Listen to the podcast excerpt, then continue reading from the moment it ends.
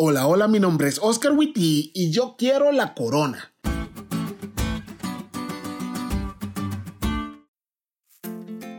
Nunca he sido un gran fan de la hamburguesa de Burger King.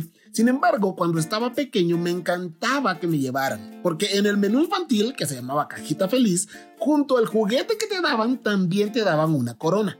Y todo el mundo sabe que un niño con corona se convierte automáticamente en un rey, o mínimo un príncipe. El problema es que no teníamos mucho dinero como para ir seguido a Burger King. Y ustedes dirán, pastor, esa era la realidad de la mayoría de los niños de los noventas. Y sí, es cierto.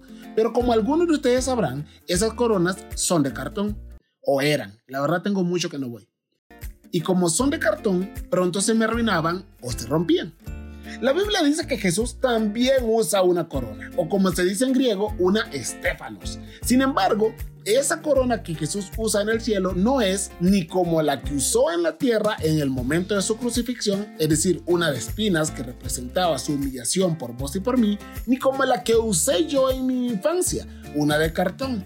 No, la corona que utiliza Jesús en el cielo es de oro, mucho más increíble de lo que nosotros podemos imaginar y representa su victoria.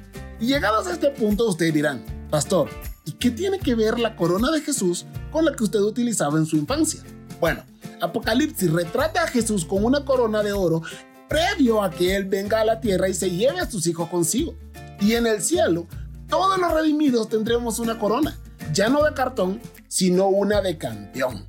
Porque gracias a que Jesús ganó y usa la corona del vencedor, nosotros también podemos ganar y usar una corona así también. Pero aquellos que compartamos la corona de Jesús en el cielo, tenemos los mismos que compartimos la obediencia de Jesús en la tierra. Así que, si quieres la corona, es momento de obedecer.